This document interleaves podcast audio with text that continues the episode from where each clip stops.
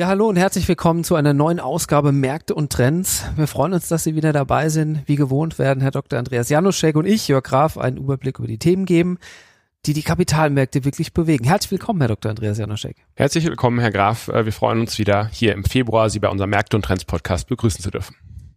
Ja, wir werden ein bisschen über die wirtschaftliche Entwicklung trotz des Lockdowns sprechen, äh, über Inflationserwartungen, natürlich, was das dann in Summe auch für die Anleger bedeutet. Und ein zentrales Thema nochmal, die Zinsen sind seit Anfang des Jahres, und da sprechen wir jetzt über die US-Zinsen, äh, zehn Jahre Laufzeit, wir sind gestartet unter eins und sind jetzt ungefähr bei 1,3. Also da passiert wirklich was auf der Rentenseite. Teilweise sogar sehr schnell. Wir sind jetzt von einem Tag von 1,20 auf 1,30. Mhm. Also passiert was auf der Rentenseite. Es wird auf jeden Fall spannend.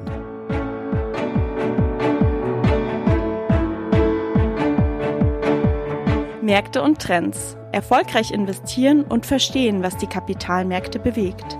Ein Podcast der MEAG mit Dr. Andreas Janoschek und Jörg Graf.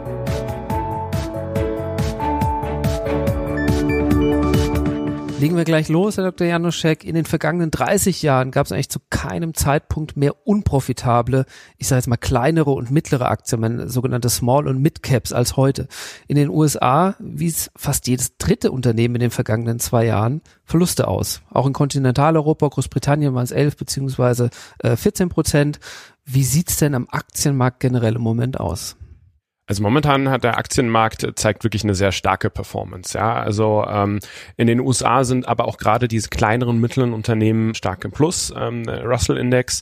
Und wir sehen im europäischen Sektoren haben wir momentan äh, das Bild, dass wir so Versorger, Versicherer und und Unternehmen aus dem Bausektor relativ zum Gesamtmarkt ähm, als attraktiv bewertet ansehen. Mhm ich hatte es zu, zu Beginn mal gesagt, die wirtschaftliche Entwicklung von den einzelnen Unternehmen oder der Ausblick auf die wirtschaftliche Entwicklung ist eher positiv. Unterstützt es im Moment die Aktien oder, oder ist da doch die Sorge, dass die Impfung nicht zu schnell vorangeht? Nee, also was wir jetzt hatten, ist, wir hatten eine positive Überraschung bei den Unternehmensgewinnen. Ja, also trotz der verschärften Lockdown-Maßnahmen und der Sorge vor den äh, Virusmutationen haben wir einfach äh, positive Nachrichten von den Unternehmensgewinnen. Und das hat jetzt den Markt äh, auch ähm, positiv unterstützt. Mhm. Und man sieht auch äh, Fortschritte im Impfprozess in Ländern wie in den USA, Großbritannien oder auch in Israel, mhm. ähm, was natürlich äh, Hoffnung gibt. Interessant. Also die Markttreiber schauen wir uns nachher nochmal dann nochmal im Detail an. Ich würde jetzt gern mal äh, zu dem Zinsthema kommen, weil das dann doch sehr interessant ist. Ich hatte es eben schon erwähnt, unter ein Prozent, jetzt sind wir bei 1,3 Prozent bei zehnjährigen US-Staatsanleihen. Ich würde aber auch ganz gerne ein bisschen über Inflationserwartungen sprechen. Also sprich, wir haben ja einen Nachfrageeinbruch ge gehabt äh, infolge der Corona-Krise. Es kam 2020 fast überall zur Unterauslastung der Wirtschaft. Und, und so in den USA, man nennt es sogenannte Produktionslücke, ist trotz einer Stellenerholung nach dem ersten Lockdown am Jahresende immer noch bei gut minus drei Prozent. Wie geht's da weiter? Also auf der einen Seite Zinsen und auf der anderen Seite die Inflationserwartung. Genau, ich glaube, man muss das alles im Gesamtkontext sehen. Also wir haben die Situation, dass die Zentralbanken weiterhin die Märkte unterstützen mit niedrigen Zinsen. Wir hatten jetzt auch deswegen rekordniedrige Zinsen darüber hinaus wird in den USA halt ein großes Konjunkturpaket aufgelegt. Ja, immer mehr Konjunkturpakete jetzt auch von beiden, immer größer. Das wirkt positiv auf die Aktienmärkte, hat aber für die Rentenmärkte den Nebeneffekt, dass eben, wenn jetzt die Wirtschaft wieder anläuft, ähm, äh, Preissteigerungen zu erwarten sind und äh, Inflationserwartungen ähm, dazu führen, dass man so einen langsamen, aber graduellen Zinsanstieg beobachten kann keinen schnellen Zinsanstieg in Richtung vier Prozent, aber wir haben natürlich schon so jetzt äh, Richtung auf 1,2, auf 1,3 Prozent von unter einem Prozent. Und das belastet natürlich schon die Kurse für Staatsanleihen. Ja, also diese Inflationssorgen. Wollt's gerade sagen, ne? Ich meine, dieser, dieser Anstieg, der, der lässt sie ja nicht kalt quasi jetzt auf der Vorseite, ne? Wenn da wirklich viele Anleihen drin sind, dann äh, spüren sie das schon. Also haben sie da was abgesichert oder, oder Genau, also was wir gemacht haben, ist, wir haben unsere Duration verkürzt strategisch. Das bedeutet, dass wir weniger Zinssensitivität äh, gerade in den USA im Portfolio haben, ähm, damit die Auswirkungen auf das Portfolio nicht so groß sind. Mhm. Ja. Ähm, wenn wir weitergehen beim Rentenmarkt, also die Risikoaufschläge für Unternehmensanleihen guter bis sehr guter Bonität, die sind mittlerweile sehr niedrig. Und das bedeutet, ähm, dass die erste Klasse mittlerweile wenig attraktiv erscheint, weil man sehr wenig dafür bekommt, dass man diese ähm, Unternehmensanleihen äh, im Portfolio hält. Glauben Sie, das bleibt so? Weil man ja doch über ne, Pleiten auch mal diskutiert. Ich habe gestern gelesen, dass die Banken in Deutschland jetzt fordern, äh, Kredite, die äh, aufgrund von Corona, ich sag mal, äh, schuldig bleiben, dass mit denen anders umgegangen wird. Also glauben Sie so, dass das so bleibt mit den Risikoaufschlägen oder dass die jetzt dann vielleicht in naher Zukunft nochmal steigen? Also sie sind ja auf einem rekordniedrigen Wert und deswegen sollte man momentan eben äh, da eher nicht äh, zu viel ähm, Unternehmensanleihen mit niedrigen Aufschlägen im Portfolio haben auch nicht zu lange Laufzeiten. Man bekommt einfach nicht mehr äh, genug ähm, dafür. Anders sieht's aus bei Anleihen mit höherer Verzinsung oder Schwellenländeranleihen. Die sind relativ dazu gesehen ähm, noch aussichtsreicher, aber solange die Anzahl an Unternehmenspleiten vergleichsweise niedrig bleibt, also solange es eine Situation ist wie jetzt, dass wir wenig Unternehmenspleiten haben, ist das gar kein Problem. Äh, in dem Augenblick, in dem das natürlich äh, steigt, äh, wird das auch die Asset-Klasse äh, höher verzinsliche Anleihen belasten. Also eng beobachten, ob Unternehmenspleiten ansteigen. Wenn da was passiert, sprechen wir sicherlich drüber.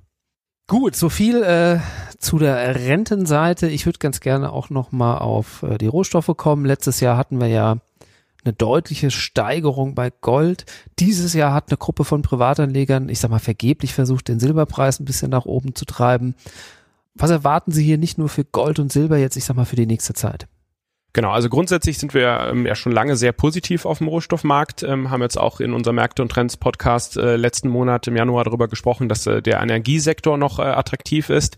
Der befindet sich auch weiter im Aufwind. Das liegt nicht nur daran, dass mehr äh, Mobilität äh, wieder zu erwarten ist, sondern auch an den Temperaturen in den USA. Momentan ist es recht kalt. Und ähm, äh, alles im Allen ähm, zieht natürlich auch die wirtschaftliche Entwicklung weiter an, was gut für den Rohstoffmarkt ist. Allerdings muss man jetzt aufpassen, die äh, steigenden Zinsen sind nicht gut für den Goldpreis. Und ähm, der Markt ist jetzt natürlich auch schon sehr gut gelaufen, so dass wir ein bisschen drüber nachdenken, auch mal erste Gewinne zu realisieren auf dem Rohstoffmarkt. Mhm. So viel zum Thema Rohstoffe. Mich würde jetzt noch mal interessieren, packen Sie jetzt im Moment auch viel aufs Cashkonto oder sind Sie voll investiert? Und da vielleicht anschließend die Frage, wenn Sie jetzt aufs Cashkonto gehen, zahlen Sie da Minuszinsen, also voll investiert?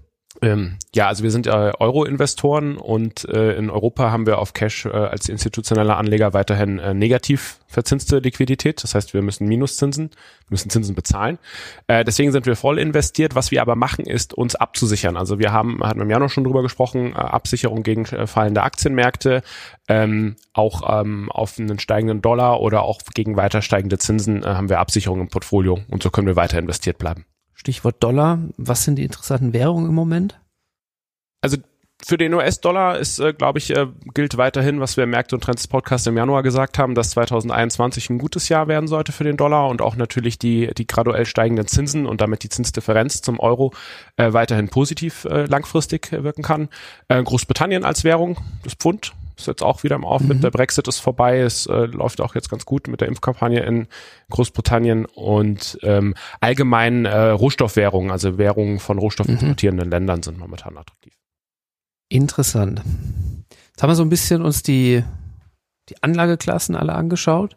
Ich würde jetzt ganz gerne so ein bisschen auf das Thema, was sind denn jetzt wirklich die Kerntreiber, die wir jetzt zu erwarten haben für die nächsten, ich sage jetzt mal Wochen, ähm, Pandemie, glaube ich, ist ein Stichwort. Die Wirtschaft, die darunter ächzt, natürlich auch ein Stichwort. Inflationserwartung haben wir eben schon mal ein bisschen äh, gesprochen. Aber was sind jetzt die Kerntreiber, auf die wir wirklich Acht geben müssen? Auch wenn ich jetzt als Anleger da draußen sage, was ist jetzt das Hauptthema? Muss ich mich auf die Pandemie fokussieren und sagen, oh Gott, es geht gar nicht mehr weiter in der Wirtschaft? Oder was sind da jetzt die Kerntreiber?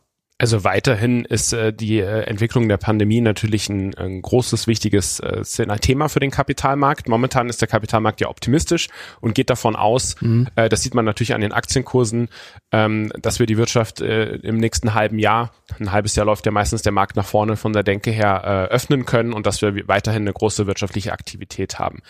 Ähm, da gibt's auch Risiken, also zum Beispiel jetzt die Grenzschließung zu Tschechien, ähm, die ja zu Problemen in den Lieferketten führen kann, wenn, äh, wenn Vorprodukte zum Beispiel für die Automobilindustrie nicht rechtzeitig ankommen. Das sind, das sind Risiken, auf die man achten muss. Just in time, ne? Das genau. Also mh. ist jetzt gerade noch nicht der Fall zum, zum aktuellen Zeitpunkt, aber das war natürlich im, im, im März, als die Lieferketten wirklich, also im März letzten Jahres, als die Lieferketten wirklich zum Stillstand kommen. Ich glaube, haben die Hersteller jetzt auch lautstark vorgewarnt, ne, wenn diese Grenzschließungen kommen, dass Just in time nicht mehr gewährleistet ist. Das meinen Sie damit, ne? Genau. Also ähm, das ist natürlich die Frage, ob jetzt durch diese Mutationen und die, die Grenzschließungen die, die Lieferketten ähm, beschädigt werden. Das ist relativ wichtig. Ansonsten äh, fiskaler Stimulus, ähm, das heißt äh, die entsprechenden Programme, die jetzt aufgelegt wurden und werden äh, weiterhin, vor allem halt auch in USA der sogenannte Green Deal, also Infrastrukturprogramme für auch erneuerbare Energien.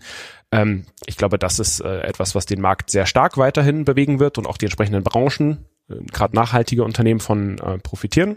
Also die Investition von Staaten mit dem fiskalischen Stimulus. Ne? Wir Staaten wirklich Geld in verschiedene Bereiche jetzt ausgeben. Das wird stark unterstützt. Ja, definitiv. Mhm. Ähm, daraus folgend natürlich äh, die Frage, ob wir Inflationserwartungen haben und äh, weiter steigende Zinsen. Darüber haben wir schon gesprochen, aber das Thema Zinsen wird uns auch 2021 als einen sehr großen Treiber weiterhin begleiten. Und natürlich der wirtschaftliche Ausblick gutes Thema. Ich glaube, da gibt's einen Vorreiter, der ist äh, China, die die Pandemie relativ schnell überstanden haben die, also wie lange wird's jetzt dauern, bis ich sag mal, oder anders gefragt, leitet uns jetzt China in die Normalität zurück?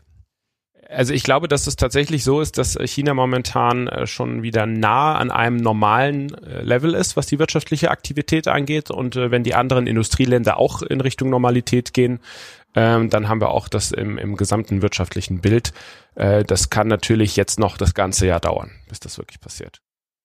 Also in Summe kann man sagen, ich sag mal, im Moment noch ein moderater negativer Effekt auf das Wirtschaftswachstum in der Eurozone erwartet. Das kann man, glaube ich, schon sagen, oder? in manchen Branchen ist er nicht nur moderat, sondern auch wirklich heftig, aber äh, gesamtwirtschaftlich gesehen, solange natürlich noch die Produktion in den meisten gerade exportierenden Unternehmen weiterläuft, ähm, ist, der, ist der Effekt nicht so dramatisch. Jetzt gibt's ja nicht nur die großen Kapitalmärkte, sondern äh, natürlich auch gerade in Deutschland einen relativ starken und guten Mittelstand. Wie ist da denn die Situation? Also, wie schätzen Sie das ein? Also ich glaube, momentan teilt sich die Wirtschaft so oder die Unternehmen in so drei Gruppen ein. Also es gibt eine Gruppe, die kommt relativ gut äh, durch die aktuelle Situation. Äh, manche profitieren vielleicht auch sogar davon, ähm, gerade digitalen Bereich. Ähm, dann gibt's Unternehmen, die werden es vermutlich leider nicht schaffen, die jetzt sehr stark unter der Krise mhm. leiden. Und dann gibt es eine dritte Kategorie an Unternehmen, die warten jetzt darauf, dass sich die Wirtschaft wieder öffnet und die werden in dem Augenblick auch wieder davon profitieren, wenn die Menschen wieder einkaufen gehen, wenn sie wieder fliegen, reisen und wenn das äh, normale Leben sich wieder ähm, zeigt. Mhm, und äh, diese mhm. dritte Gruppe an Unternehmen sind natürlich dann potenziell Öffnungsprofiteure. Re Reopening. Reopening-Profiteure. Das ist der sogenannte Reopening-Trade. Okay, hoffen wir, dass, äh, dass viele erleben dürfen. Ähm, jetzt haben wir mal schon ein paar Markttreiber uns angeguckt. Jetzt gibt es so ein Stichwort noch, äh, äh ich nenne es mal Jagd nach Zinsen. Was hat es damit aus sich? Genau. Hand for Yield im Englischen, Jagd nach Rendite. Äh, die, die Jagd nach Rendite, die wird ähm, im Jahr 2021 sich definitiv weiter äh, fortsetzen, solange die Zinsen niedrig sind. Ja, ähm, und äh, solange die Zentralbanken auch ähm, weiterhin ihre ultralockere Geldpolitik fortsetzen.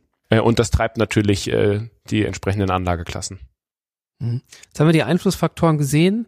Ähm, wie stelle ich mich als Anleger jetzt vielleicht kurz in einem Satz zusammengefasst drauf ein? Was mache ich als Anleger jetzt?